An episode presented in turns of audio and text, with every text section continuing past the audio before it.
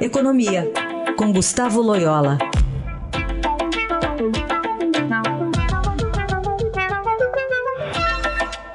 Loyola, bom dia. Bom dia. Vamos tratar de um assunto aqui que o Estadão traz em destaque, que é a, o risco de, de, de, recessão, levando em conta cinco indicadores importantes do país que é, demonstram que a gente está quase igual a 2014. Pois é, existe esse risco, né? O, a gente vê aí na, na pesquisa Focus é, do Banco Central, a cada semana, é, as previsões dos analistas sendo é, revistas para baixo. Né? Hoje, é, pouca gente espera que é, o crescimento fique acima de 1%, né? E aumentaram as apostas aí que, o, de fato, a gente vai ficar com a economia estagnada. É, os indicadores do primeiro trimestre foram muito ruins, né? provavelmente o PIB é, do primeiro trimestre foi negativo, o, o, zero em termos de crescimento, e a, os do segundo é, trimestre também estão muito fracos. Né? Então, é, muito provável que a economia brasileira esteja, de fato, entrando numa fase de estagnação ou mesmo de recessão. Né? e isso, isso isso, e, e, com isso o nosso nível de atividade ele não consegue superar o pico que foi lá em 2014, né? Agora, Loela, com tudo isso, o PIB vai sair daqui a 10 dias, né, oficialmente. É, a gente já vê uma pressão, uma certa pressão por queda dos juros por parte do Banco Central. É, lá na frente você vê essa possibilidade? É, se nós olharmos, uh, uh, Heisen, estritamente a questão da atividade econômica, é, de fato o Banco Central poderia ou deveria baixar os juros. Né? Eu acho que existe essa expectativa uh, nesse sentido. O que, o que tem levado o Banco Central à posição mais cautelosa é, são a, as incertezas aí é, que vêm da, da, do campo político, né? E, e, e, essa dificuldade que está se mostrando aí na aprovação é, da reforma da Previdência, né? É, mais recentemente, também o cenário externo está contribuindo negativamente. Então, a gente viu aí nas, na, na, na, última semana o dólar ultrapassar R$ reais, né? E, e, isso pode gerar alguma pressão inflacionária mais adiante. Então, o Banco Central ele está é, numa situação meio assim de córnea, né? Ele, ele de um lado tem necessidade de baixar os juros para é, estimular um pouco a demanda, mas por outro as incertezas é, é, políticas né, e vem, é, impedem aí atitude, essa atitude do Banco Central. E o Banco Central é obrigado a ter uma posição mais cautelosa é, em função dessas turbulências. Né? É, e eu acho que o mercado de câmbio está refletindo muito isso, né? o dólar é, acima de R$ reais e, e, com tendência de alta. Né?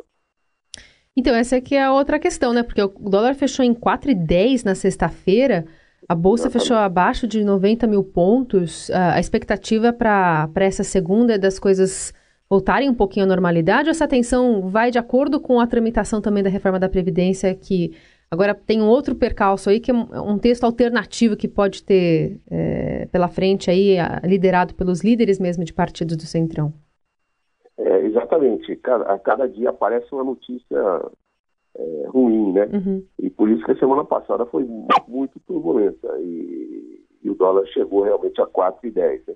É, é, essa semana, eu diria o seguinte, vai depender muito do Congresso. Se é, lá no Congresso tiver um, um avanço é, razoável aí na tramitação da Previdência, se, se essa questão aí do, do novo projeto, um projeto alternativo for superado, enfim, pode ser que o mercado reaja positivamente e a gente tenha é, uma semana um pouco mais tranquila. É, também a gente não pode esquecer a questão externa, né? Essas, as, principalmente é, as, é, as, negociações entre a China e os Estados Unidos, né? É, que podem agravar ou, ou superar a guerra é, comercial e também as tensões geopolíticas, principalmente no Irã. Né? Então, é, são, são é, fatores aí que devem influenciar bastante os, os mercados nessa semana. Loyola, bom, enquanto não aprovam a reforma da Previdência, que parece distante ainda, é, a vida segue, né? a máquina tem que funcionar.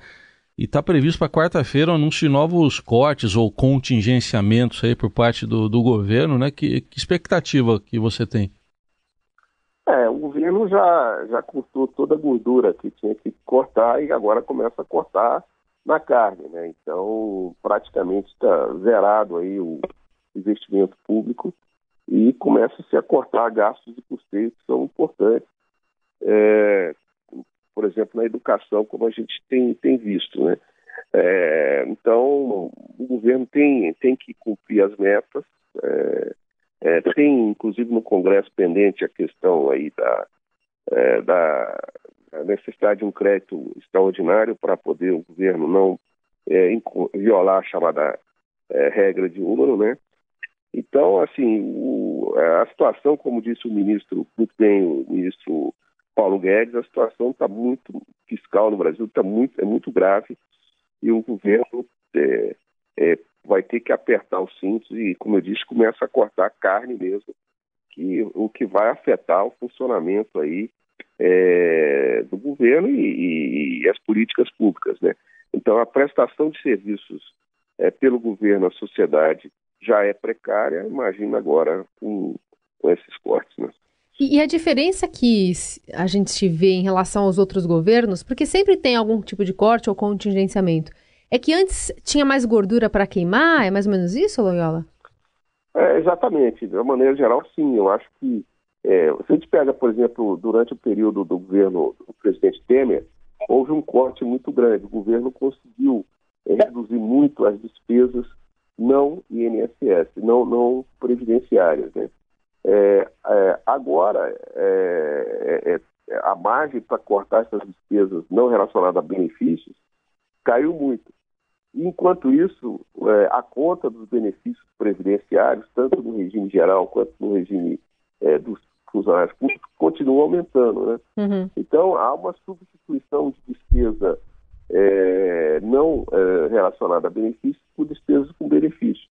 E, no geral, o governo tem que cortar essas despesas para acomodar esse crescimento da é, dos gastos com a Previdência. Né? E, e, e, de fato, a, a gordura foi-se, né? não tem mais nenhuma gordura.